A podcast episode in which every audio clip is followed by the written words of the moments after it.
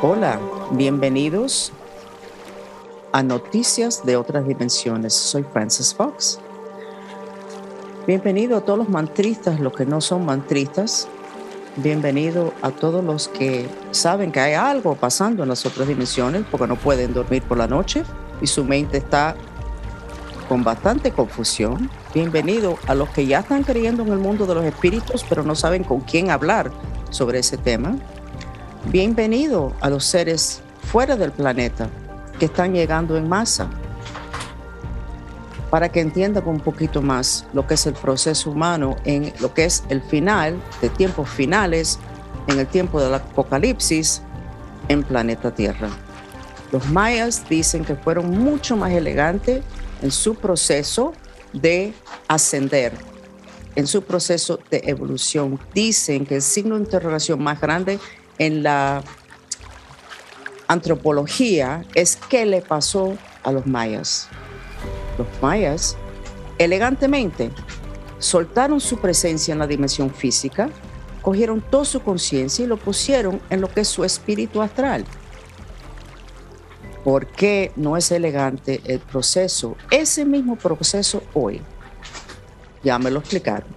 Porque los mayas conocían el tema de los espíritus y seres fuera del planeta. No le tenían miedo, entendían lo que querían, lo que no querían, sus malos hábitos, sabían cómo defenderse de las jugadas negativas de esos seres o incorporaban eso en su vida. Nosotros hoy no. Y lo que está interfiriendo y bloqueando este proceso de ascensión, que es el levantar la vibra tan, tan alto que ya no hace falta el cuerpo físico. Lo que está bloqueando son esos seres fuera del planeta que no quieren que nosotros hagamos lo mismo que hicieron los mayas. Y si no nos cuidamos, van a ganar la guerra. Pero ojalá que estén oyendo y que tengan un poquito más de compasión de nosotros o que entiendan que nosotros vamos a adquirir esa información que los mayas tenían y podernos defender mejor. Por cierto, lo que me dijeron es que los mayas habían guardado esa información, pero cuando llegaron los españoles, quemaron todo. O sea, los mayas guardaron eso para nosotros, para este momento, y no tenemos acceso a eso por unas interferencias.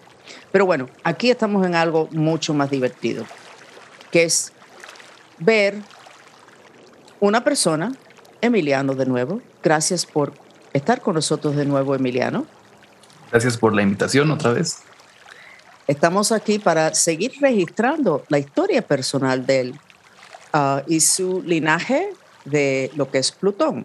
Recuerden todos ustedes que el español es mi segundo idioma, así que no brinquen cuando yo me equivoque, por favor. Y cuando estoy cansada me equivoco muchísimo, así que vamos a ver, ustedes van a poder notar cuando estoy cansado o no. Entonces, Emiliano, cuando te entrevistamos, que fue un podcast muy exitoso y muy interesante, y empezó la búsqueda de las personas, quién soy, de dónde soy, de dónde vengo, lo cual es importante porque lo que nosotros enseñamos, Emiliano, es que hay que, para ser seguidora mía y para ser mantrista, hay que ampliar el lente y no entregar el poder personal a las autoridades, porque las autoridades han escondido mucha información de nosotros. ¿Por qué le vamos a tener confianza? No, no le vamos a tener confianza. Que nos digan lo que quieran, pero nosotros con nuestros instintos vamos a salir a buscar la, la información nosotros, mirando hacia atrás, entendiendo que la mitología estaba describiendo eventos que pasaron de verdad, que humanos han tenido superpoderes Claro, no quieren que los humanos lo tengan, entonces dicen que es una mitología, que es un cuento. ¿Y por qué nos enseñan ese cuento? Porque si a mí me hace un cuento chino así, ok, me lo dicen una vez, pero yo no pongo que los universitarios tengan que estudiar eso, no tiene sentido. Sí tiene sentido si es que hubo esa realidad, que es lo que yo les quiero enseñar a ustedes. Pero hoy vamos a hacerlo más divertido. Vamos a la cuestión del linaje de Emiliano, y a ver si él tiene alguna pregunta o si sencillamente me tiro a ese volumen de información que debe haber ahí. sobre él y su familia? Eh, pues creo que no tengo por el momento una pregunta en específico. ¿Qué curiosidad tienes? Curiosidad. Este, pues tal vez las relaciones de las vidas pasadas de, la familia, o sea, si, si, hubo como relaciones entre miembros de la familia en otras vidas, en otras encarnaciones. Teniendo que ver con el linaje de Plutón. Sí. Sí, ok. Si no te cuidas, Emiliano, la única que va a hablar en este podcast soy yo porque te noto que no eres muy conversador. Así que por favor me interrumpes cuantas veces te da la gana. Yo soy media cubana y alemana. Okay. No me crié hispana. Entonces podría yo coger el micrófono y quedarme con él todo el podcast, pero queremos, y yo sé que los seguidores quieren oírte a ti, porque tuvieron comentarios muy bonitos sobre ti cuando pusimos a su alcance el podcast que hicimos. Ok, vamos a ver, ¿qué tiene que ver? Estoy diciéndolo bien, linaje, así es como se dice, lineage en inglés, linaje. Vamos a ver qué consecuencias tiene o qué características o cuál es el linaje que tiene la familia de Emiliano, que tiene algo que ver con la vida en planeta Tierra en la dimensión física. Vamos a ver. Ah, ok, esto es interesante. Hace 33 años se abrió un portal de Plutón a planeta Tierra un portal totalmente, una puerta totalmente abierta, porque se sabía en Plutón que planeta Tierra iba a necesitar un cambio dramático y rápido. Y entonces mucha de esa energía que nosotros, la ciencia les llaman DNA, ADN, eh, esas líneas que ustedes lo ven en las gráficas, son líneas de energía, son conductos que llevan información de un lugar a otro. Y son también líneas de tiempo, que eso no lo sabe la ciencia, tampoco lo sabía yo, esta es información que está saliendo ahora. Entonces se abrió ese portal inmenso de Plutón a planeta Tierra hace 33 años, 33 días después del primero de enero. Así que alguien apunta ahí y busca qué pasó en el planeta entonces que posiblemente se sintió alguna sacudida, algo. Entonces, la familia de Emiliano es de ahí desde antes, es de, no de los primeros, para nada, porque desde el principio el planeta, Plutón ha tenido presencia en planeta Tierra. Pero la familia de Emiliano vino con una herencia maya, una energía maya. Y como yo le estaba contando a Emiliano hace unos minutos, los mayas fueron la única civilización, grupo, cultura, como se, como se dice correctamente, que hicieron el proceso de ascensión, de evolución elegantemente, hasta el punto que la antropología no entiende qué les pasó, porque es que no hubo gran trauma. Entonces, la familia de Emiliano, su meta final era estar en México en el 1969. Posiblemente estaban desde antes, no es que tenían que llegar ese, ese año, pero tenían que estar en el año 1969 porque se iba a anclar una posición social y económica que iba a permitir de que ellos ayudaran a que información maya que estaba perdido se compartiera con el mundo. A mí me están dando deseos de llorar porque en este planeta se está sufriendo mucho y casi se puede decir que por gusto, porque los mayas querían dejarnos esta información porque sabían, veían el futuro sabían que iba a pasar esto de nuevo y no se pudo hacer porque llegaron los españoles y quemaron todo porque ellos no entendían. Casi seguro que decían que eso eran cosas de brujería. ¿qué puedo decir? Por eso es tan importante tener el lente amplio.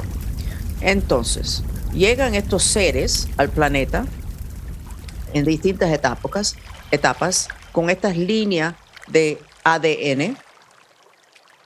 Tienen su presencia aquí, tienen sus encarnaciones normales, pero todo era para prepararse para el año 1969. Voy a preguntarle a Emiliano, porque él es bien jovencito. ¿Qué pasó en el año 69 en la, en la familia tuya o no sabes? Nació mi mamá. Oh, wow. ¿Y tu mamá es la, la, abuela esa tan interesante? ¿Era de tu mamá? No, no, esa era de Era de tu papá. Okay. La, donde salió todo lo de Plutón. ese año nació tu mamá. Wow. Sí. Ok, entonces, Plutón, la energía ADN de Plutón en México, año 69. ¿Y qué hace tu mamá? Um, artista visual, pinta. Ok.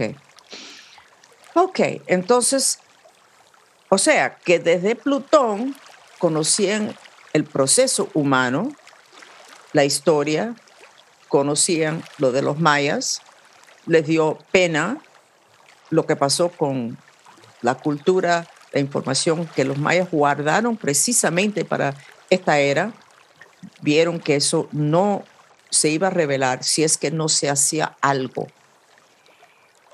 Y empezaron a mandar más seres con ese ADN a planeta Tierra. En particular, en el año 69, de esta familia de Emiliano.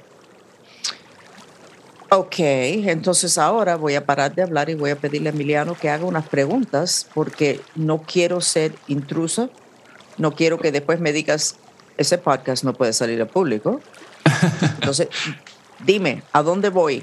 Puedo ir donde tú quieras, pero vamos a ir a donde a ti te parece que sería correcto. Tengo una, una pregunta. ¿Los mayas son también de un linaje de Plutón o no? Los mayas son mayormente de Venus. Ah, ok. Es la información que me está dando ahora a mí, en este momento, mi psiquismo. Ok. Plutón tiene una energía, y me imagino que ya tú buscaste, una energía de transformación, de que las cosas se exploten y transforman de un minuto para otro. ¿Correcto? ¿Eso no fue lo que, lo que encontraste cuando buscaste lo que era Plutón? Eh, si te soy honesta, no he buscado mucho. Ok, no eres curioso. Qué interesante. ¿Cuál es tu signo? Soy Virgo. Soy curioso, pero me tomo mi tiempo. Ok, te gusta hacer las cosas bien hechas. Ok, uh, Plutón es un planeta que en este momento tiene mucha influencia sobre el planeta y es la razón que hay tantas cosas que se están rompiendo, partiendo, derrumbando, porque hace falta que caigan estructuras viejas para que entren las, las estructuras nuevas. ¿Y el, la pandemia que está pasando ahorita tiene que ver con eso? Yo no hago, yo no hablo de la pandemia. Okay, Perdóneme. Eso lo saben todos mis seguidores. Ya, ya. Es que como es un... Lo único que voy a decir es que dicen, y fíjate que no estoy hablando ni de lo mismo, ¿ok? Dicen que la plaga negra de los años 1400, donde murieron un porcentaje significativo del planeta, de la población, dicen que fue um, mandado ah, de fuera del planeta. Pero claro, yo no estoy hablando del virus ahora. Yo me ocurrió decir eso en este momento. Ok. Pues no sé, ¿qué, más me, da curiosidad? Este, o sea, ¿puedo saber si yo estaba en, en Plutón y cómo llegué aquí o cómo, cómo, cómo, cómo sucedió que yo llegué desde el llegar es a través de esas líneas que son cuerdas, que son canales, que también son líneas de tiempo. Ah, esta va a ser la parte interesante. Aquí es donde yo es tan rara la información que yo misma me tengo desconfianza, pero si yo sigo mi protocolo de decir sencillamente lo que veo, por muy raro que sea, y no pienso que es lo que tú vas a pensar, Emiliano, o lo que están oyendo, pues debo estar acertada. Ah, entonces, la pregunta es, ¿cuál es el proceso de que la conciencia de Emiliano llegó aquí al planeta Tierra? México, energías maya. Permíteme.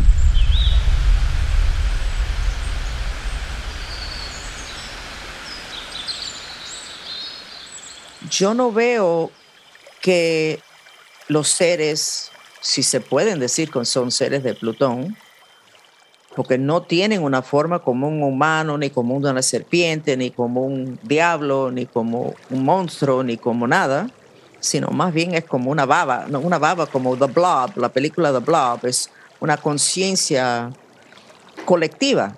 Eso es lo bonito. Okay es colectivo, es una masa que es una conciencia, pero que son muchos seres, pero como, como colectivo, como si fuera una nube, pero más pesado. Y en esa masa, ay, pónmele otro nombre más bonito que eso, que The Blob, Emiliano. Búscame un nombre ahora, para, porque lo voy a tener que usar un poquito y no me gusta porque no le está dando la importancia que tiene. Ese, esa ¿Qué, le eh, ponemos? Mm, eh, Esos seres colectivos. Ok, sí. Ah, pero después alguien tiene que buscarme un nombre. Esos seres colectivos hablaban entre ellos adentro de esta, que no es nube porque es en el piso, no es en el aire, no es ni en el piso, pero no es en el aire, muy aterrizado. Entendían, ah, ellos podían ver el universo completo y podían ver las secciones del universo que estaban débiles, que podrían ser invadidos de otros universos. Y entonces ellos estudiaban estos, estas secciones del, del universo débiles a ver si había algo que ellos podían hacer. Y este no es el único, la única sección del universo que los de Plutón estudiaron. Pero ahora vamos a limitarnos a esta parte del universo que incluye planeta Tierra. Se dieron cuenta que planeta Tierra estaba en una posición pivotal, en un punto crítico, teniendo que ver con muchos planetas y muchas galaxias, que el movimiento y el éxito o fracaso de planeta Tierra iba a tener consecuencias en muchas otras ah, galaxias. Y notaron que había una debilidad muy grande en planeta Tierra. Número uno, planeta Tierra no estaba preparado para despertarse a lo que es ser, a la realidad de lo que es un mundo galáctico, sino que por por unas protecciones que se le dio a Planeta Tierra. Planeta Tierra se quedó como en su infancia, en lo que es sus creencias y sus vidas. Y se dieron cuenta que en el punto donde se iba a abrir, donde los habitantes del planeta Tierra, los humanos y los animales, cuando se iba a abrir la cuestión de que el planeta Tierra era parte de un sistema mucho más grande, de seres de todo tipo, etcétera, se dieron cuenta que iba a entrar una, una histeria y una depresión muy grande. En el mismo momento que los del planeta Tierra tienen que escoger el camino que van a tomar. O sea, que iban a estar en un momento preciso y histéricos, confusos, deprimidos y con miedo. Y se dieron cuenta que las, los sistemas en planeta Tierra estaban, eran de tal dinámica que no permitían los pensamientos independientes. El que tenía un pensamiento independiente se le cortaba la cabeza o se le decía que estaba loco y se medicaba.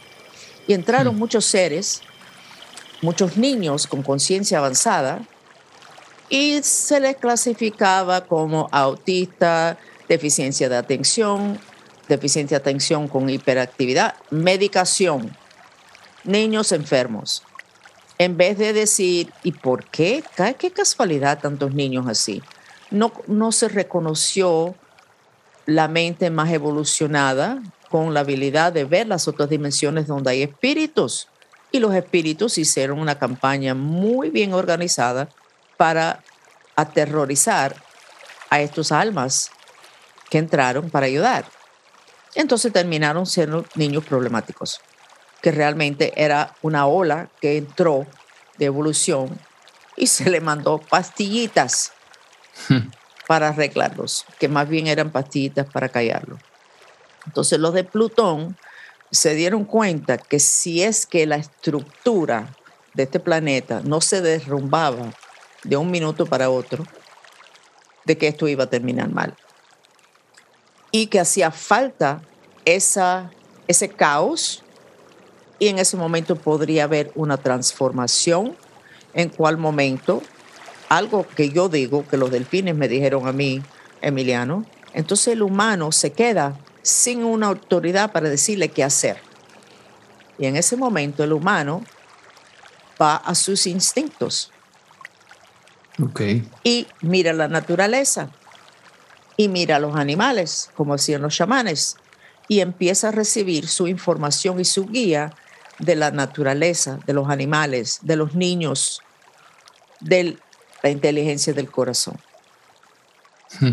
Y los del Plutón dijeron, esto va a ser un caos, pero lo único que podría lograr de que el humano se despierte es este caos.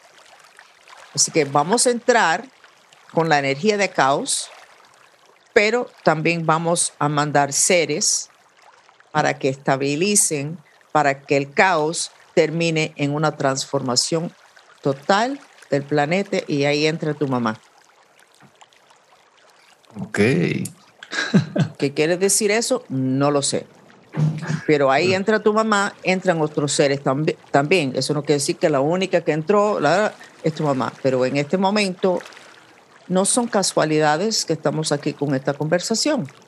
Mm. Todo es, y nosotros, yo por lo menos hago las cosas muy instintivo y eres mexicano y también eres muy instintivo.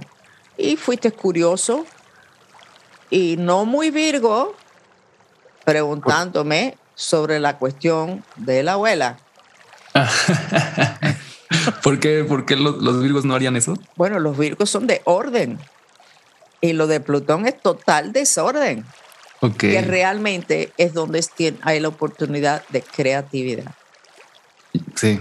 Entonces, en la, ahora voy a, aparte, en la nueva era se habla mucho de estas strands se deletrea S-T-R-A-N-D-S. ¿Cómo se dice eso en español? Como, Son unas líneas. Como hilos. Hilos que el, humano ahora tiene más hilos. Antes tenía cuatro, después ocho, doce, no sé ni cuántos hilos son. Eso es el ADN. Y eso son como unas carreteras. Si el humano tiene más hilos, quiere decir que el humano tiene más ah, conciencia, muy distinto a lo que tenían originalmente. Y eso ayuda a la hora de la destrucción total, porque Plutón es sobre destrucción total, eso ayuda porque se mira el mundo desde otro punto de vista mucho más amplio. Los delfines, cuando yo los entrevisté en el año 66, 96, 97 en Miami, con mi habilidad de comunicación entre especies, me dijeron que esto iba a pasar que iba a haber una destrucción, que algunos se iban a liberar y no iban a tener que pasar por otros, y otros se iban a quedar atrás, pero que en esa destrucción las personas no iban a tener nada. Y por naturaleza iban a mirar las estrellas, los animales, la naturaleza.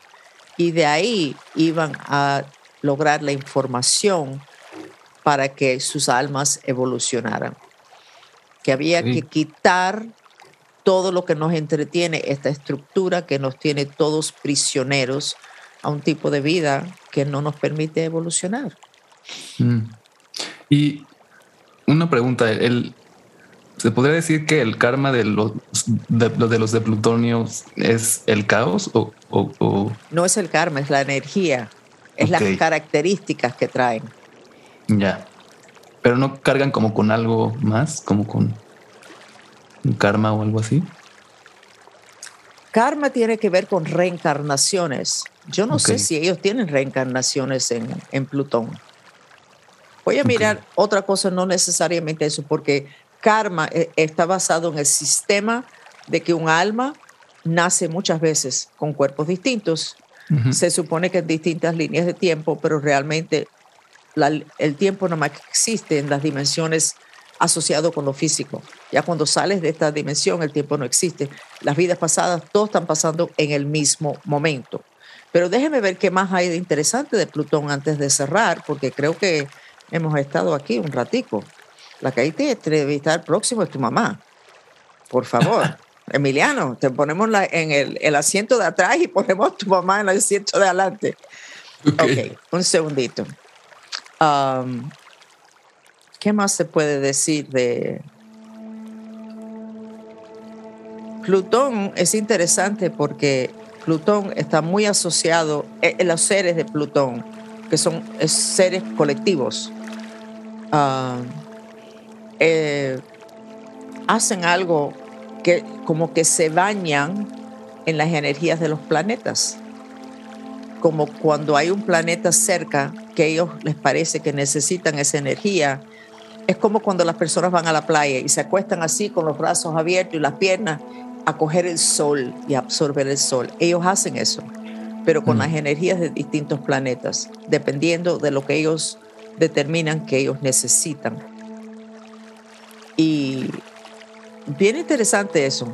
O sea, conocen mucho lo que es lo que está en los cielos y lo utilizan. Aquí en este planeta nosotros nos sentimos que los planetas están acabando con nosotros. No, por Mercurio retrógrado, imagínate tú, no puedo hacer nada, está acabando. Pero nunca vemos la cuestión de tomarse un tiempo para bañarse en la energía de Mercurio, de, Mercurio o de Venus. Ah, Interesante esa parte. Eso es cierto, no lo había pensado. Claro.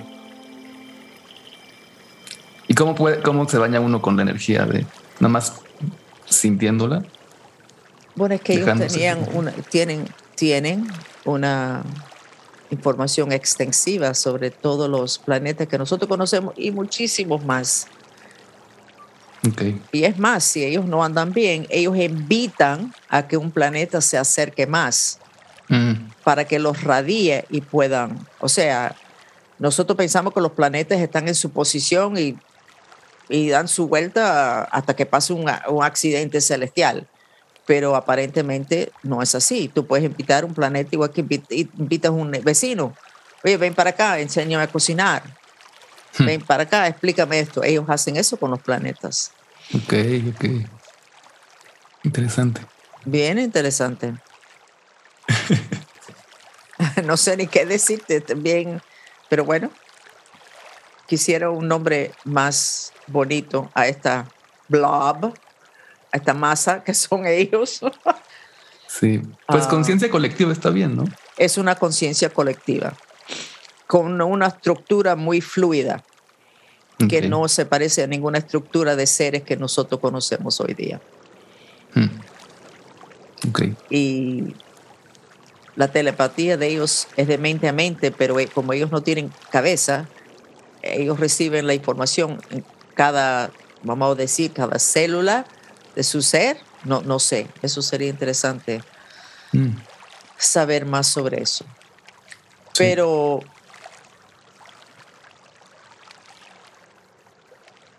me permite un momentico, porque tengo unos mayas aquí al lado de mí.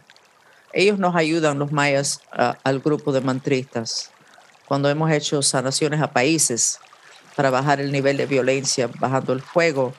Varias veces ellos han aparecido, han sido muy ah, compañeros, muy buenos compañeros.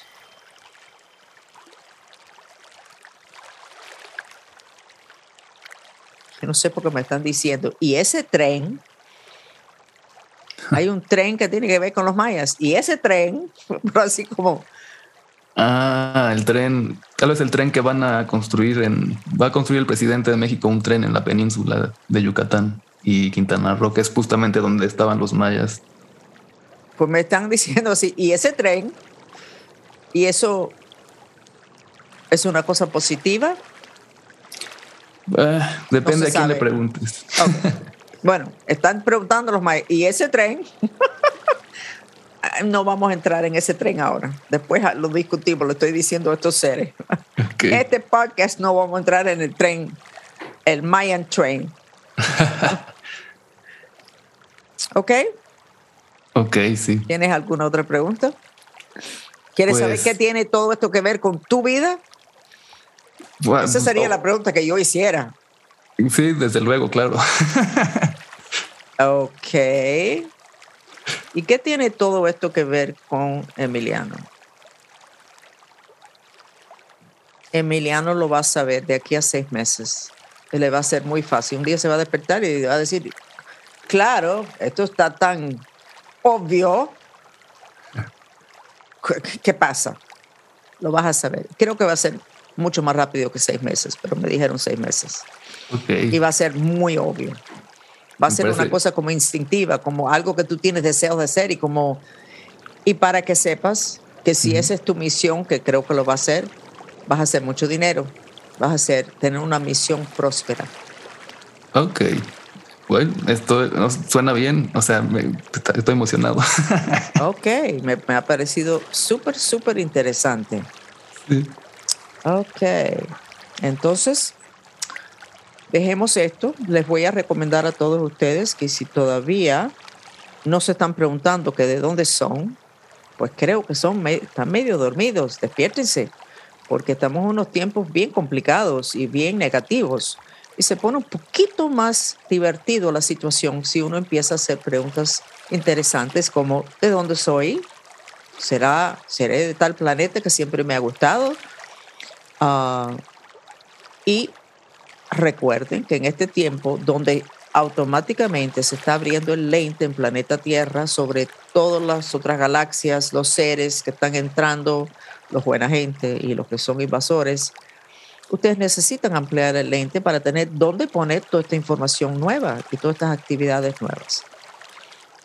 Y les voy a recomendar los espejuelos psíquicos que nosotros tenemos que son de amatista que ayudan a proteger el tercer ojo, a purificarlo y ayudan a aumentar la habilidad de ustedes de poder ver cosas en las otras dimensiones. Porque el tercer ojo es de donde te va a venir mayormente, no solamente visualmente las otras dimensiones, sino en lo que es mucha otra información, la sabiduría, ah, el juicio, uh, información sobre lo que pasó en el planeta anteriormente, lo que pasó hoy, lo que pasa en el futuro, todo eso está manejado por el tercer ojo. Así que se los recomiendo si ya no los tienen, que los tenemos en la tienda de Francis Fox. Y si no tienen el dinero para comprar los espejuelos, pues se compran dos amatistas, compran una media de algodón amarran la media a la mitad y en cada lado ponen la piedra de amatista y lo amarran al final y se acuestan a dormir con esa media encima de los ojos, con la amatista ahí mismo encima de los ojos. Muchas personas lo están usando la noche completa y como yo diagnostico mucho lo que son hechizos, son muchos de ustedes que son muy psíquicos, que sus enemigos le hacen trabajos a su tercer ojo para que ustedes lo puedan ver y esto va a ayudar a protegerlos de eso. Así que no pueden comprar los espejuelos psíquicos, háganselo ustedes, pero háganlo ya, porque estamos al final, de tiempos finales, al final del apocalipsis. No se puede esperar hasta mañana. Así que me voy a despedir, Emiliano. Otro podcast súper interesante. Sí, gracias, Francis. Estuvo muy interesante y pues estuvo bueno.